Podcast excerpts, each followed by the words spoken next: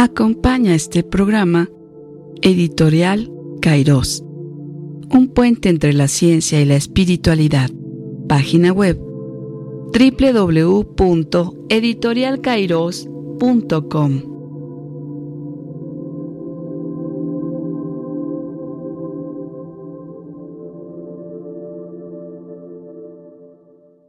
Mira amigos, estamos ya listos para nuevamente estamos en su programa saludablemente con el doctor Luis Hernández. El día de hoy con un tema muy interesante sobre macrobiótica. Luisito, pues adelante, estás en tu programa. Muchas gracias, amigo. Eh, amigos del auditorio, el día de hoy vamos a hablar de un tema de suma importancia, que es la microbiota. Vamos a hablar de qué es la microbiota. Y para las personas que no estén em, acostumbradas a este término, la microbiota son los microorganismos o organismos microscópicos que pueden ser eh, simbióticos o patógenos. Es decir, estoy hablando, por ejemplo, de las bacterias. Todos hemos escuchado que las bacterias eh, nos enferman. Eh, hemos escuchado de los gérmenes, pero también hay bacterias que son importantes para nuestra salud. Si nosotros no tenemos bacterias en nuestro organismo, no podemos vivir. Y eso se llama simbiosis. Las bacterias patógenas son las bacterias que nos enferman. Cuando nosotros vamos a comer a un lugar que no tiene la suficiente higiene, esas bacterias nos van a producir malestar, diarrea, vómito, náusea, deshidratación y nos van a producir eh, una serie de cambios en nuestro organismo, en nuestro temperamento, e incluso nos van a mm, influir en nuestra forma de pensar, porque las bacterias modulan muchas cosas en nuestro organismo. Dentro de ellas, eh, algunos neurotransmisores.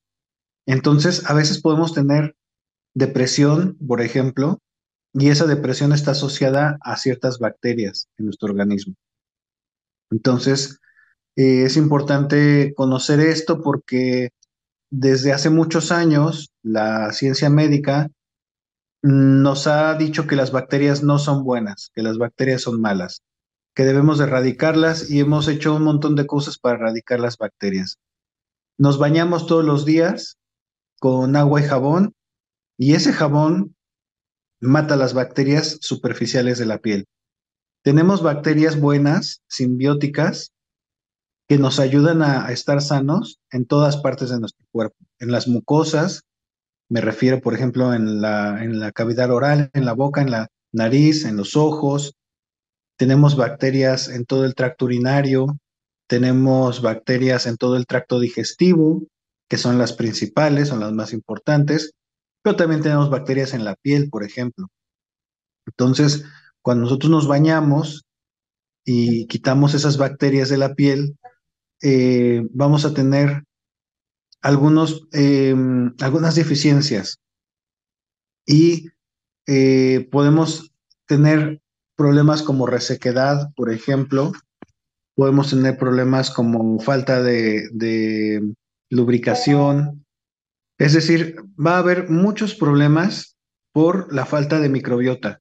Entonces, porque la microbiota regula, tiene una razón de estar ahí. La, la microbiota tiene una razón que es regular diferentes mecanismos como el pH, por ejemplo. Entonces, si nosotros no tenemos bacterias buenas en nuestra piel, pues no vamos a tener una piel sana. Y si nosotros eh, todos los días nos bañamos con agua y con jabón y nos eh, restregamos toda la piel con jabón, vamos a matar esas bacterias y vamos a empezar a tener problemas. Entonces, mi recomendación número uno en este programa es que cuando nos bañemos, eh, solamente usar jabón en las partes que se necesita, como las axilas, para eliminar el sudor y las bacterias que producen el mal olor. Los pies también, lavarlos con jabón. Y eh, las partes íntimas también es importante. A lo mejor algunas partes que se ensucian mucho, como el cuello, o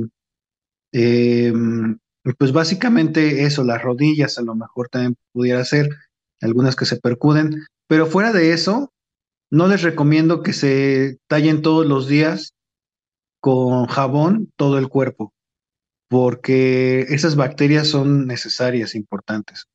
Entonces, lavarse todo el cuerpo con jabón podría ser, por ejemplo, una vez a la semana o cada 15 días.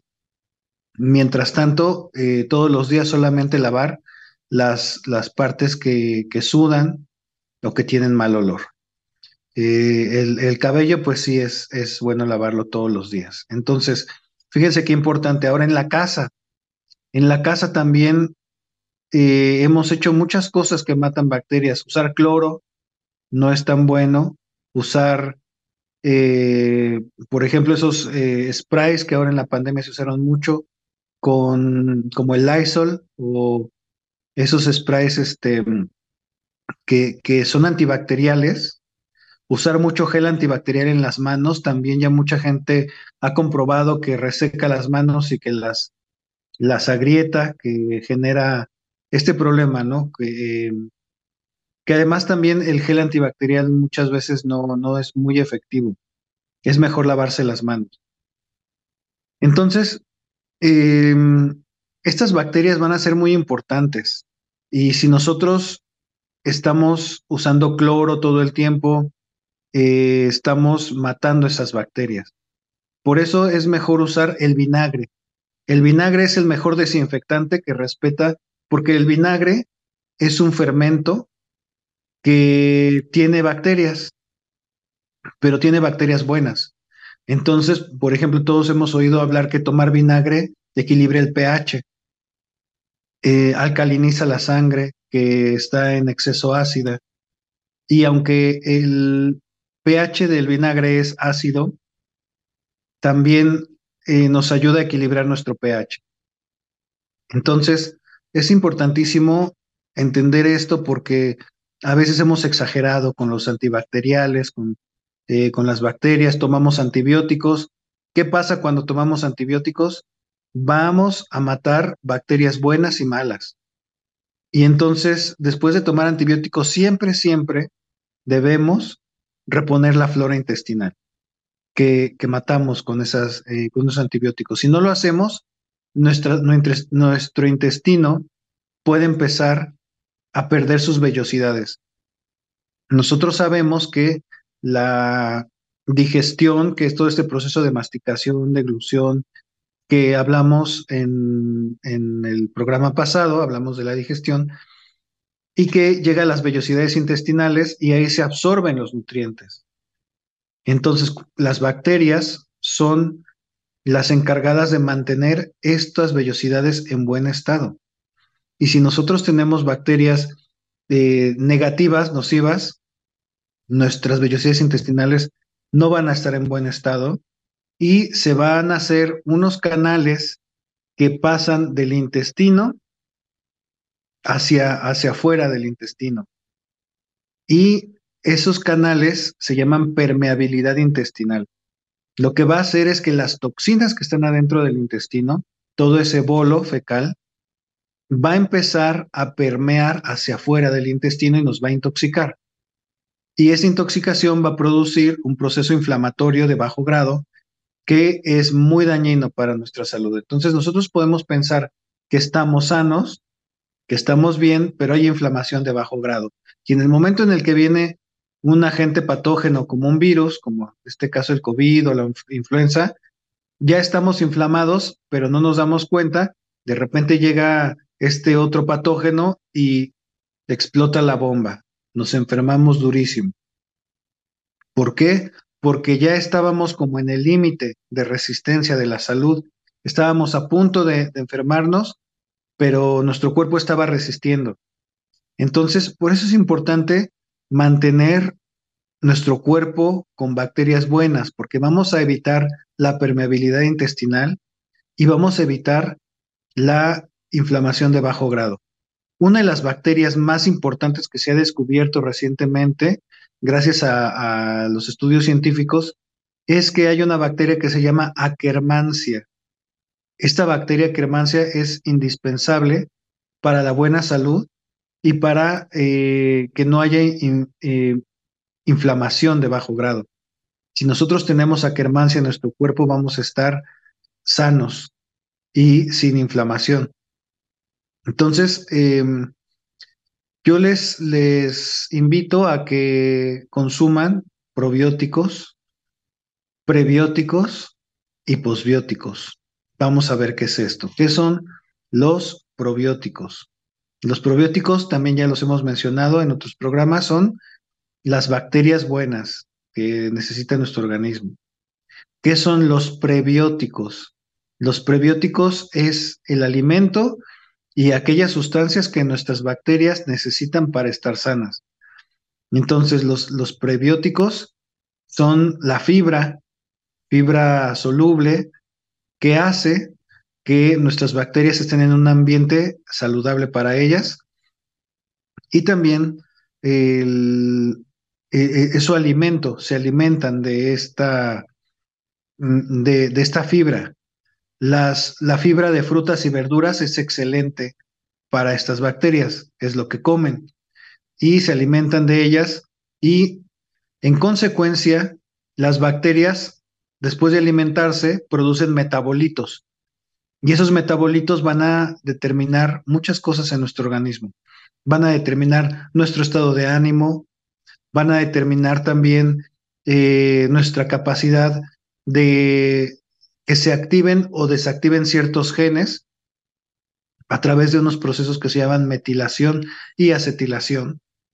Entonces, estas eh, bacterias como la quermancia, estas bacterias buenas, necesitan ser ingeridas en diferentes tipos de fermentos. Mientras más cepas diferentes de bacterias buenas tengamos, es mucho mejor para nuestra salud. Entonces, vamos a tener, por ejemplo, Em, que consumir em, probióticos eh, de, en, las farmacias, por ejemplo, venden diferentes tipos de probióticos. También ya hemos mencionado eh, algunos, en, la mm, emisión pasada mencionamos algunos de los em, fermentos que son importantes. Pero el día de hoy, marcas de probióticos que son buenas, pero ¿cuáles son las mejores? Las mejores son las que tienen más cantidad de cepas y más cantidad de eh, unidades por millón. Entonces vamos a ver que eh, algunas marcas dicen 10.000 unidades, otras dicen 20.000 unidades, otras dicen 30.000 unidades. Entonces los, los probióticos actualmente eh, se han vuelto más caros, se han puesto de moda pero no es una moda mala, sino que es una moda que la gente está entendiendo la importancia de estas bacterias probióticas eh, en nuestro organismo. Ahora, las bacterias nocivas se alimentan de carbohidratos refinados como el azúcar, como el pan, el pan de la harina refinada o como em, las grasas saturadas. Entonces, ¿qué va a pasar? Que como se alimentan de eso, se nos va a antojar más consumir ese tipo de alimentos. Entonces, aquello que se nos antoja comer depende de las bacterias que tenemos en nuestro organismo. Y, por lo tanto, yo les recomiendo que eviten lo más que puedan consumir estos alimentos, porque están alimentando sus bacterias nocivas. Cuando nosotros dejamos de consumir esos alimentos, las bacterias nocivas mueren también. Y entonces las bacterias buenas pueden proliferar. Eso es muy importante porque eh, eso va a mejorar nuestro metabolismo. Nuestro metabolismo, para que sea bueno, debemos de tener suficiente cantidad de eh, bacterias buenas y también suficiente, suficiente número de cepas diferentes de bacterias. ¿Por qué? Porque el colon que es el intestino grueso, que es bastante largo, tiene diferentes secciones. Y en estas secciones vamos a encontrar que tiene diferentes temperaturas, o sea, el, ecosistema es diferente en cada región del intestino. Entonces, hay bacterias que están especializadas para vivir en diferentes ecosistemas. Un tipo de bacteria va a colar otro ecosistema o otra parte del intestino y así podemos tener todo nuestro intestino en buenas condiciones. Por eso necesitamos diferentes cepas y por eso necesitamos también gran cantidad de probióticos.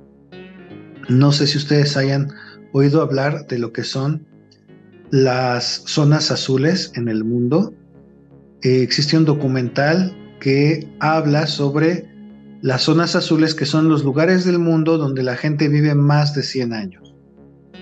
Esos lugares, esas zonas azules, son lugares donde la gente vive más de 100 años, pero además que pueden vivir una calidad de vida que es mejor y, eh, o sea, viven muchos años y con una buena calidad de vida. Y para esto eh, se ha encontrado que esas personas tienen una gran diversidad de bacterias y una gran cantidad de las mismas. Entonces, por eso es muy importante saber que la longevidad está directamente relacionada con las bacterias. Estamos hablando de longevidad y vamos a hablar también de qué es lo que provoca el envejecimiento. El envejecimiento es provocado por dos causas. Una es provocado por los radicales libres. Los radicales libres son unas partículas que hacen que eh, nuestras células o nuestras moléculas que forman nuestros tejidos se oxiden y las van rompiendo, las van destruyendo, van chocando con ellas y las van destruyendo. Entonces, estos radicales libres eh, se pueden contrarrestar con antioxidantes. Los mejores antioxidantes que podemos ingerir son eh, por ejemplo, la vitamina E, que se encuentra en grandes cantidades en los carotenoides o en los betacarotenos, que son los alimentos de color rojo o de color naranja. Los alimentos de, de esos colores intensos, como el pimiento rojo, como la zanahoria, por ejemplo, son ricos en betacarotenos. Y estos betacarotenos o carotenoides nos van a ayudar como antioxidantes. También hay otros tipos de antioxidantes que son eh, otras vitaminas como la vitamina C, otro tipo de vitaminas, que están en los alimentos naturales. Por eso es importante consumir alimentos frescos, porque los alimentos industrializados pierden estos valores nutricionales. Y más eh, cuando hay sobrecocción de ellos, se van perdiendo estos nutrientes cuando ya están procesados, industrializados. Entonces lo mejor es consumir alimentos frescos y eso nos va a dar eh, tanto la fibra como los nutrientes y los antioxidantes necesarios. Pero también hay antioxidantes endógenos que produce nuestro cuerpo. De esto les voy a hablar en el siguiente corte. Bien amigos, eh, seguimos entonces esperando sus preguntas en el chat de la página de nuestro portal para que el doctor Luis les dé respuesta y recomendaciones. Regresamos en unos minutos.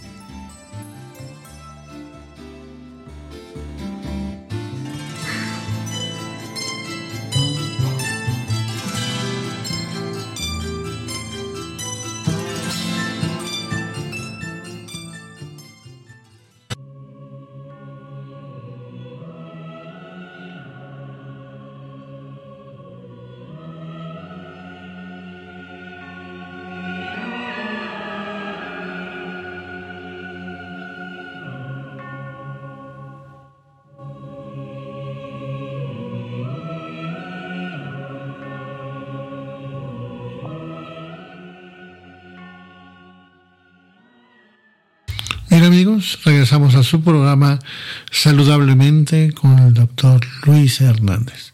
Continuamos pues, Luis, en ese interesante tema. Bueno, estamos hablando de los antioxidantes. Vamos a hablar de los antioxidantes endógenos. Eh, un poquito antes de hablar de ellos, vamos a, terminar de mencionar algunas recomendaciones sobre los antioxidantes exógenos que podemos encontrar en los alimentos. Por ejemplo, los cereales integrales, que es por ejemplo el pan de masa madre, el germen de trigo, la levadura de cerveza y las leguminosas, vamos a encontrar eh, buenos antioxidantes, pero en, menor cantidad y en menor calidad. La mayor cantidad y la mayor calidad la vamos a mencionar al final. Después están las verduras y las frutas. Como ya dijimos, las de color rojo tienen más carotenos y eh, es recomendable consumir de 5 a 6 porciones diarias de verdura o de fruta. Los frutos rojos, como las moras, los arándanos, la grosella, la frambuesa, son especialmente ricas en vitamina C.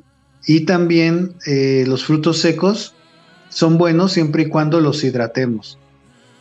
También dentro de los frutos secos encontramos nueces, avellanas, em, semilla de girasol, pepita de calabaza. Todas esas semillas también tienen antioxidantes. Em, el pescado también se debe de consumir y algunas cosas que tienen grandes cantidades de antioxidantes, por ejemplo, es el cacao.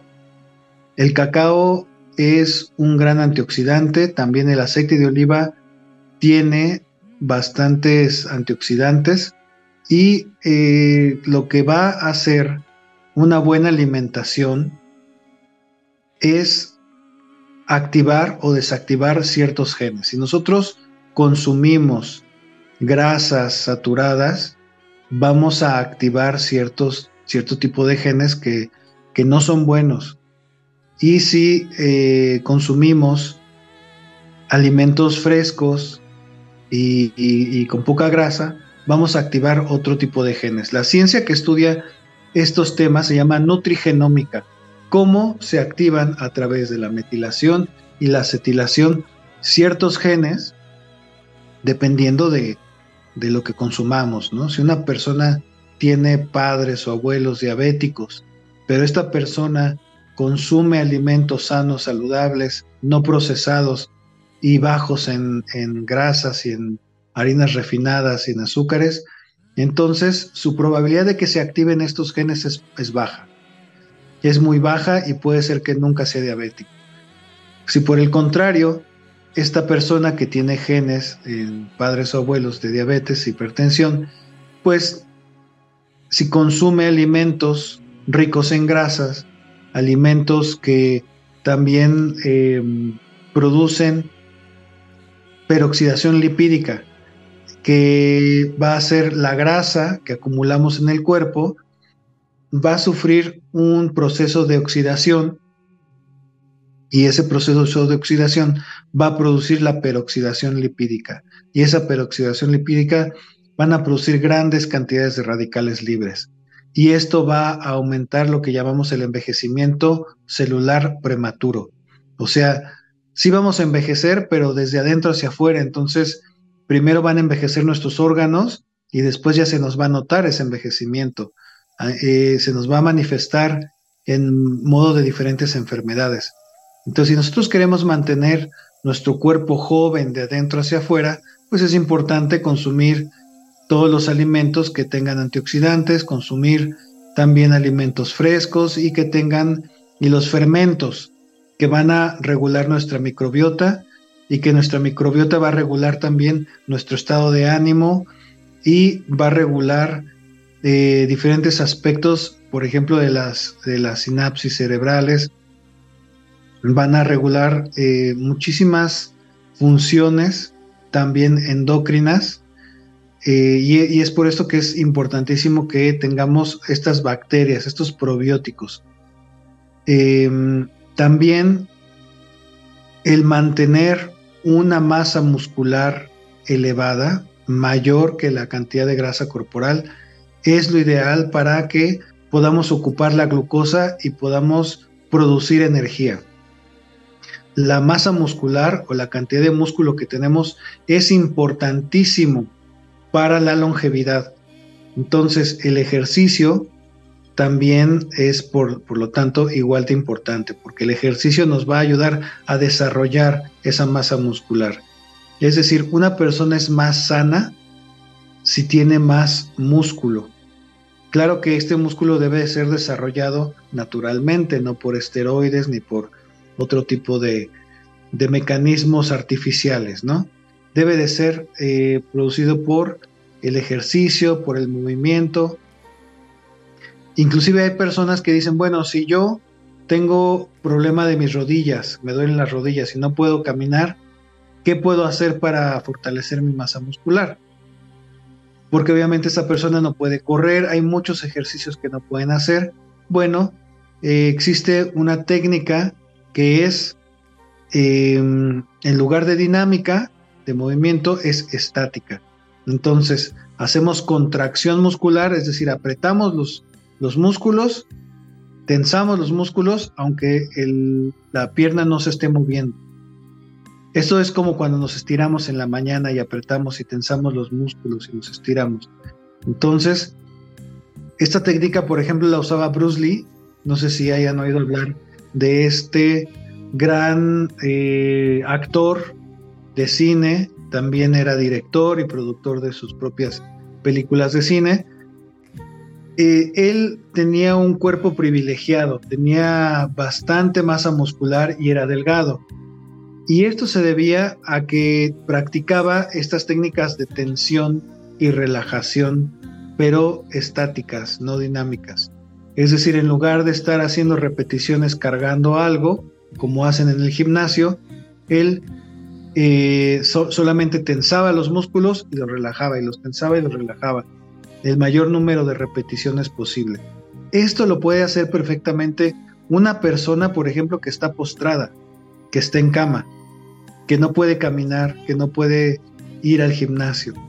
Entonces cualquier persona, aunque tenga problema de rodillas, puede hacer estos ejercicios de tonificar y de relajar los músculos y va a fortalecer su, eh, su masa muscular. Entonces, bueno, pues ese es uno de, las, de los métodos para preservar la longevidad, el ejercicio y también respirar aire fresco. De vez en cuando los que vivimos en la ciudad debemos de salir al campo a respirar oxígeno puro de libre de, contaminantes y también consumir alimentos eh, que sean ricos en ciertos minerales, como por ejemplo la, el alga espirulina contiene unos minerales que absorben los metales pesados y los eliminan de nuestro organismo. También existen otros, eh, otro tipo de arcillas que también, eh, como la bentonita, por ejemplo, es un tipo de arcilla que absorbe metales pesados. Entonces esto nos ayuda a desintoxicarnos de las partículas de metales que están suspendidas en el ambiente en las grandes ciudades, que son producidas por la contaminación del carro o por la contaminación de eh, la combustión de fábricas o de otro tipo de, de equipos. Entonces, bueno, pues fíjense qué importante es el hacer ejercicio, el respirar, el, comer bien. Y esto es lo que la gente en las zonas azules hace para poder mantener esa longevidad, esa salud. Y el otro punto también muy importante es una actitud positiva ante la vida. Como les decía yo, nuestra actitud puede estar influenciada por la microbiota. Si la microbiota es nociva, pues vamos a tener una actitud negativa. ¿Por qué? Porque les decía yo, está la depresión está asociada a esta microbiota nociva. Y cuando nosotros tenemos una microbiota sana, vamos a tener mayor eh, alegría, mayor energía, más dinamismo para poder hacer las cosas que nos gustan y siempre tener un propósito de vida.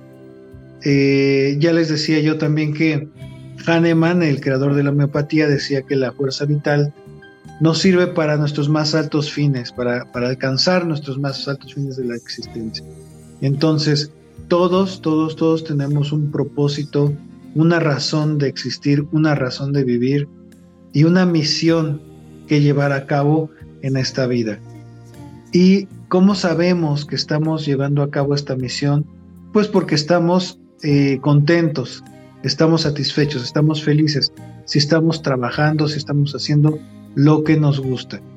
Entonces, bueno, pues es muy importante que, que todos nosotros tengamos un propósito, tengamos sueños, sueños que, queramos alcanzar y tengamos esta conexión con, eh, con la divinidad o con eh, la espiritualidad que cada quien profese, eh, puede ser con religión o sin religión, pero todos tenemos una espiritualidad, tenemos un, un sentimiento el cual nos, nos motiva, nos hace sentir felices, nos hace sentir vivos y siempre este sentimiento se va a nutrir del amor y del servicio, del, servir, del ayudar a los demás, a la gente que nos rodea.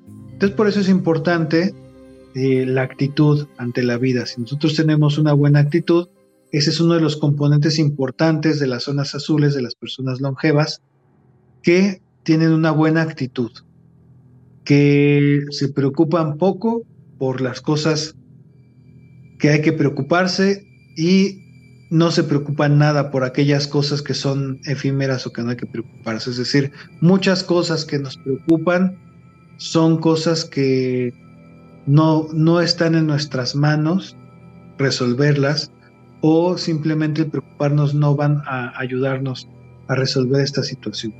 Entonces, bueno, pues más bien es ocuparnos de todas esas cosas que hay que hacer para estar bien, para estar sanos, de hacer ejercicio, de comer sanamente, de comer, eh, consumir probióticos, prebióticos, posbióticos, de eh, llevar una vida sana y una mentalidad abierta. Fíjense que la mentalidad del envejecimiento es la mentalidad de la rigidez. ¿Y qué es el pensamiento rígido o la rigidez? Es como creer que las cosas se pueden hacer solo de un modo, ¿no? Como vienen muchos pacientes aquí, me dicen, doctor, es que a mí me molesta que la gente no haga las cosas como debe de ser. Y, y como debe de ser es como yo digo, ¿no? Porque yo sé cómo está bien. Entonces, ese tipo de, pensamiento rígido, estricto, donde yo sé lo que está bien y lo que no se hace como yo pienso, entonces todo lo demás está mal. Eso es algo que nos, eh, nos hace envejecer también y mentalmente pues nos hace sufrir, ¿no? Entonces sí es muy importante mantener una actitud abierta, una actitud flexible, porque el pensamiento flexible es un pensamiento joven. Si nosotros nos mantenemos siempre con un pensamiento flexible, vamos a tener una mentalidad joven, una mentalidad abierta, claro, con la experiencia de la madurez, que también eso es fabuloso, ¿no? Poder ser eh, flexible y también poder tener la experiencia, el aprendizaje y la madurez. Entonces, bueno, todo esto es importante porque les decía yo que la microbiota influye en esta toma de decisiones, influye en nuestro estado de ánimo, influye en la alegría o la depresión, influye en la digestión, en la asimilación de nutrientes, influye en lo que deseamos o se nos antoja comer. Todo eso tiene que ver con la microbiota. Entonces, eh, también es importante dentro de esta actitud que que podamos tener un momento de reflexión en el día, siempre antes de dormirnos o por la mañana, hacer algo de meditación o sentarte en silencio contigo mismo y contemplar lo que está pasando, lo que pasa ahí en tu mente. Eso es muy importante porque nos va a regalar un estado mental que se llama paz. La paz mental es el mejor de los regalos es muy importante porque nos da esa capacidad de sentirnos bien, de estar bien, de tener un buen ánimo.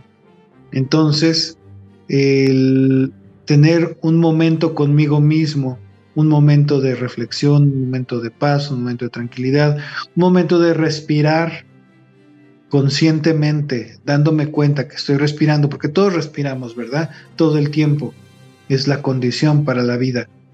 Pero a veces lo hacemos de manera inconsciente, porque la respiración sucede automáticamente, sin que tengamos que hacer nada, pero pues tampoco lo podemos evitar. Entonces, qué importante es empezar a tener esta actitud de eh, generosidad, de ayuda a los demás, de amor, de ver feliz a los demás, el, que mi, mi felicidad se incrementa cuando yo veo felices a los que me rodean. Por eso, yo creo que la mentalidad de, del egoísmo es una de las mentalidades más destructivas. ¿Qué es el egoísmo? El egoísmo es cuando yo me molesto porque alguien está teniendo lo que quiere o feliz o simplemente tiene algo que yo quiero tener. Entonces esa es la envidia y esa envidia hace que yo sufra porque alguien más está mejor que yo o que tiene algo que yo no tengo. Entonces, cuando nosotros empezamos a trabajar con el ego, a trabajar con esta necesidad de ser nosotros lo primero, lo más importante, pues vamos entendiendo que lo que más felicidad nos produce es el ayudar a los demás, el servicio, el, dar con amor. Decía la Madre Teresa, dar con amor hasta que duela. Entonces el, dar siempre es un acto altruista que, eh, que nos hace sentir bien, que nos hace regocijarnos o nos hace estar plenos, completos, satisfechos y eh, tener esa actitud generosa de dar. Por poner un ejemplo muy sencillo, si yo voy a repartir un pastel, la mejor rebanada a veces la quiero para mí, la más grande o, la más sabrosa, la que tiene ahí el adornito, la cerecita o el chocolatito. Pero cuando yo tomo la mejor rebanada y se la doy a alguien, o, se la, o, lo ocupo para alguien más, eso es amor, eso es generosidad. Ahora, si esto viene de una baja autoestima, no es generosidad entonces, porque me estoy sintiendo yo menos que los demás. Es solo generosidad cuando yo estoy consciente de que, de que valgo mucho, de que me amo mucho, pero me da felicidad el, compartir lo mejor que tengo para que otro lo tenga. Entonces, bueno, pues eh, más adelante vamos a hablar un poquito más sobre esto que es la felicidad, sobre los neurotransmisores que la producen y cómo podemos generar estos estados a través de prácticas. Muy bien amigos, pues interesante esta parte que el doctor Luis nos va a hablar. Nos vamos a una pausa y regresamos en unos instantes.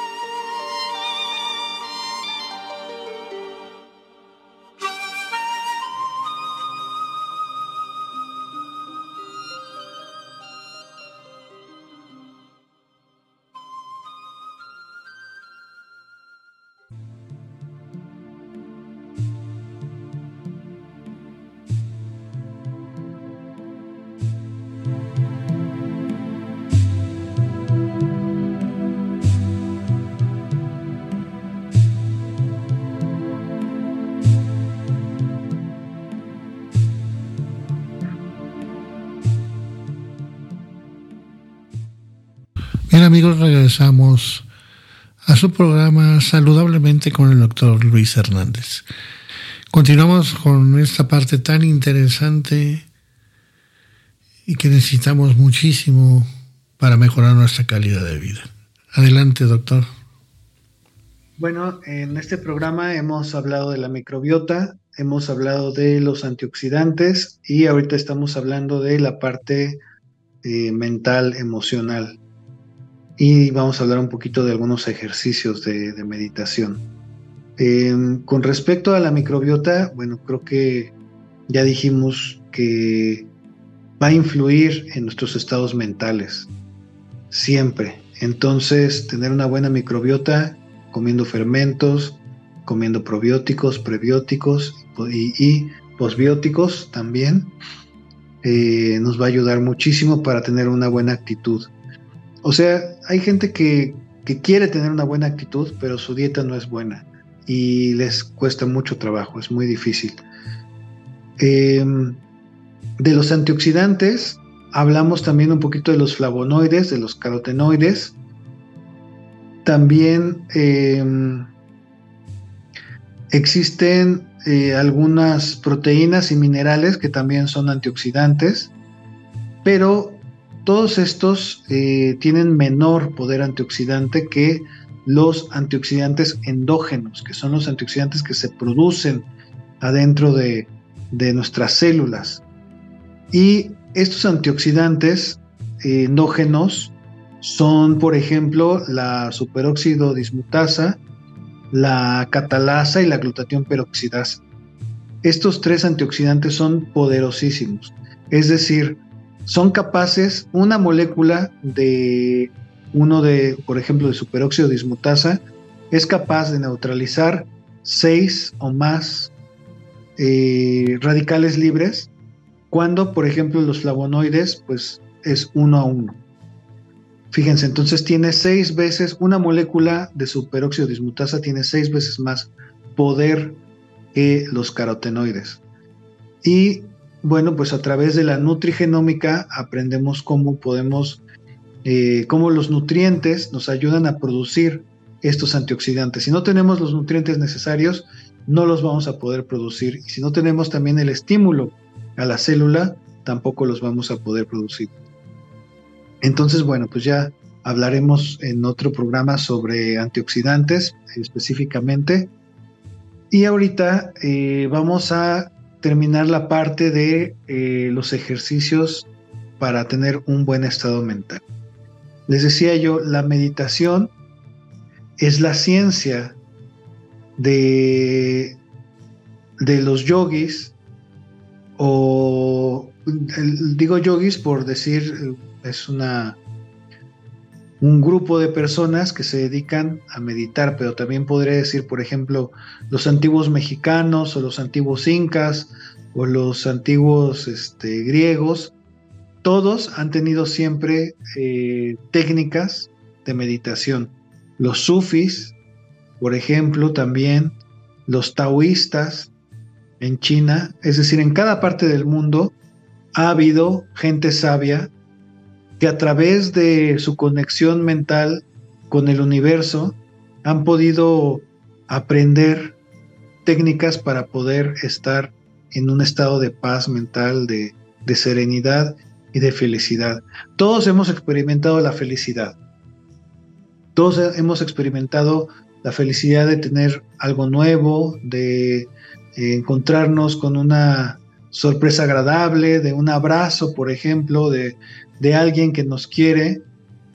Y todas esas felicidades son buenas, pero son efímeras porque dependen de algo externo a nosotros. Y la única felicidad que es más grande y que es más duradera o que, o que tiene mayor duración es la felicidad que se produce desde adentro de nosotros y que principalmente es aquella felicidad que no tiene ninguna causa, o sea, que no me la causó el comprarme algo o que no me la causó el haber hecho algo, una actividad placentera o el haber comido algo. Esa felicidad que viene de adentro se puede generar a través de estados de meditación. Y es una felicidad de verdad eh, inigualable. Y lo más bonito es que no tiene ninguna causa. De repente estás en la vida eh, así simplemente existiendo y surge de dentro de ti ese estado de felicidad. Y esa es una felicidad muy intensa, muy, muy fuerte, muy permanente. Claro, no, no es estática, es un es estado dinámico, porque la mente es dinámica siempre, pero se puede eh, trabajar para que se sostenga por mayores periodos. Una de las prácticas de meditación más comunes en la India es la práctica de la meditación shamatha, que es trabajar con la estabilidad mental. Y esta práctica consiste en conectar con tu respiración y utilizas un objeto de meditación para mantener la atención unipuntual o la, o la atención, para descansar tu atención en este, en este objeto de meditación que puede ser la respiración, que puede ser una escultura, que puede ser eh, cualquier objeto que tú uses para sostener tu atención, para mantener tu mente en ese objeto. Y entrenando nuestra mente en este ejercicio durante unos 15 o 20 minutos diarios, podemos aprender a dirigir la atención hacia donde nosotros la queremos llevar. Después podemos practicar otras técnicas como es el vipassana, que son técnicas eh, también de, de la India, que consiste en percibir la realidad tal como es y poco a poco irnos liberando de filtros. Esto nos, nos, lleva, por ejemplo, a no tomarnos las cosas personales. Cuando algo, cuando alguien hace algo, entender que eso algo que hizo no me lo hizo a mí, sino que simplemente hizo algo. Pero ese algo no tiene referencia a mí. Aunque la persona me lo haya dicho directamente, tiene que ver más con esa persona que conmigo. ¿sí? Y lo que haya dicho tiene que ver más lo que es con lo que es esa persona que lo, con lo que soy yo. Y eh, decían los monjes tibetanos, por ejemplo, si, si alguien te da un regalo y tú dices no gracias, ¿de quién es el regalo? Pues de la persona que te lo está dando, no, tú no te lo quedas.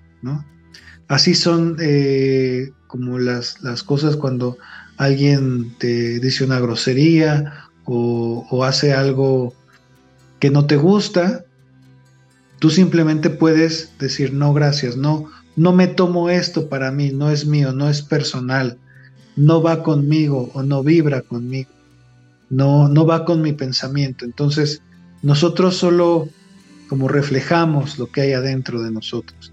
Si nosotros tenemos paz adentro, vamos a reflejar y ser o manifestar o expresar esa paz, esa tranquilidad. Pero eso pues se cultiva, ¿no? Es como cultivar una, una planta o como cultivar un alimento que tenemos que abonarlo, tenemos que nutrirlo, tenemos que regarlo, tenemos que cuidarlo de factores externos que lo puedan dañar. Y así es nuestra mente.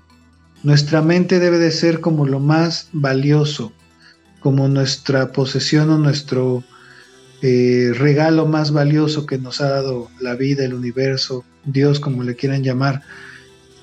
Nuestra mente es nuestra casa y es nuestro, nuestro cuerpo también, donde habitamos.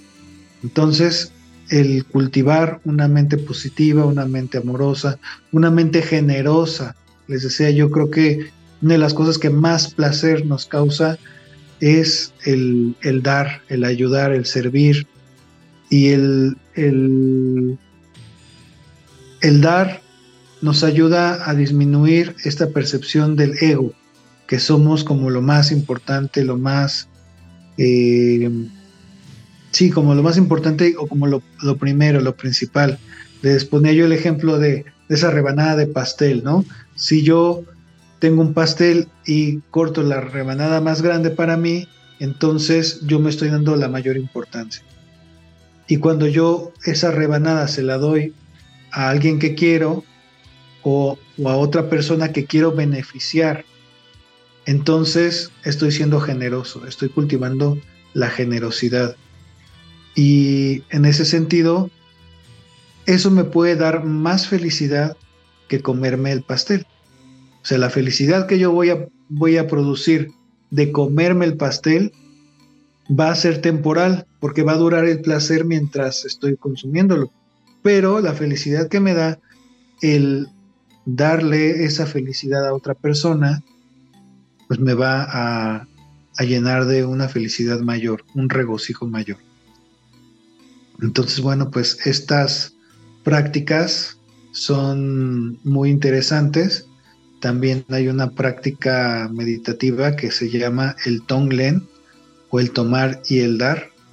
Y en esta práctica lo que se hace es pensar en alguien que está con un problema, que está sufriendo, que está con una enfermedad, e imaginar que yo tomo esa enfermedad para mí.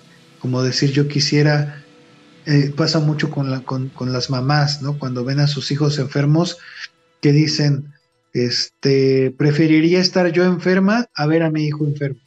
Bueno, pues esa, esa práctica, todos podemos hacerla pensando en alguien, meditando y pensando en alguien que está mal, que está enfermo, que está sufriendo y mentalmente desear tomar esa, ese sufrimiento para mí. No porque yo quiera sufrir, sino porque quiero que la otra persona deje de sufrir. Y bueno, después, dentro de esta práctica, se continúa una vez que tomamos simbólicamente o metafóricamente el sufrimiento de la otra persona, convertirlo en felicidad, convertir esa, esa oscuridad o esa sombra, transformarla o transmutarla en luz, en luminosidad y en felicidad. Y nuevamente hacer el ejercicio de enviar esa felicidad a las personas que, nos rodean o que queremos beneficiar en este caso. Entonces, bueno, pues esas son las, las prácticas que yo les recomiendo mucho. La práctica de shamatha, la práctica de vipassana, que son prácticas muy profundas que se estudian durante muchos años. Existen varios centros eh, de meditación que, dan esas instrucciones para aprender a hacer meditación shamatha, meditación vipassana, para practicar el tonglen. Últimamente, bueno, cuando yo estudié el tonglen hace muchísimos años, más de 20 años, eh, pues era una práctica muy poco conocida. Después ya hubo textos de divulgación este, común donde ya se, se relata esta técnica. Inclusive ya podemos encontrar en internet, a lo mejor en YouTube o en Spotify, algunos audios donde podemos encontrar esta técnica de meditación. Entonces, son técnicas que eh, son muy efectivas para sanar nuestras heridas, para poder encontrar la felicidad adentro de nosotros para poder sanar pues esas aflicciones que luego nos hacen pensar que, nadie nos quiere o que no somos importantes o que la vida no vale la pena. Em, hay muchas, muchas em, cosas que, podemos cambiar o transformar en nuestra mente para poder estar mejor, para poder tener una vida más plena y eh, dentro de eso, si nosotros utilizamos una buena alimentación, tenemos una buena microbiota, que ya hemos hablado de eso, y consumimos antioxidantes naturales o también suplementados, también este, los probióticos, también que son muy útiles, y les decía yo, por ejemplo, limpiar la casa con vinagre en lugar de con cloro, o, el piso, todo eso ayuda a nuestra microbiota a consumir fermentos como el tepache, como el, el este, la colagria, em, el miso y muchos, muchos fermentos que existen, la kombucha. Eh, todo eso nos va a ayudar a tener una mente más sana, un, espíritu más elevado y, la, meditación. Pues todo eso es muy importante. Ok, bueno, pues eh, me dio mucho gusto platicar con ustedes. Eh, vamos a estar hablando un poquito más, más adelante, de temas de meditación. Vamos a estar hablando un poquito más, eh, desarrollar estos temas de Shamatha, Vipassana, Tonglen. también vamos a estar hablando más de nutrición, de microbiota, de cómo podemos eh, hacer nuestros fermentos. Ya en la emisión pasada les di mi receta de el yogurt, el jocoque, pero también eh, hay otros fermentos que vamos a estarles enseñando a hacer en este programa y que les va a gustar muchísimo porque pues es algo que, que durante muchos años, eh, durante cientos de años, se ha ocupado en la, en, la humanidad para mantener la salud, de, esta, mantener la longevidad y mantener una buena salud. Bien amigos, eh, hemos llegado al final de nuestro programa saludablemente, recordándoles que visiten nuestra página le escriban directamente al doctor Luis Hernández sus preguntas para que y temas para que los ponga eh, en consideración y les dé respuesta. Bien amigos, ha sido todo. Que tengan un excelente día.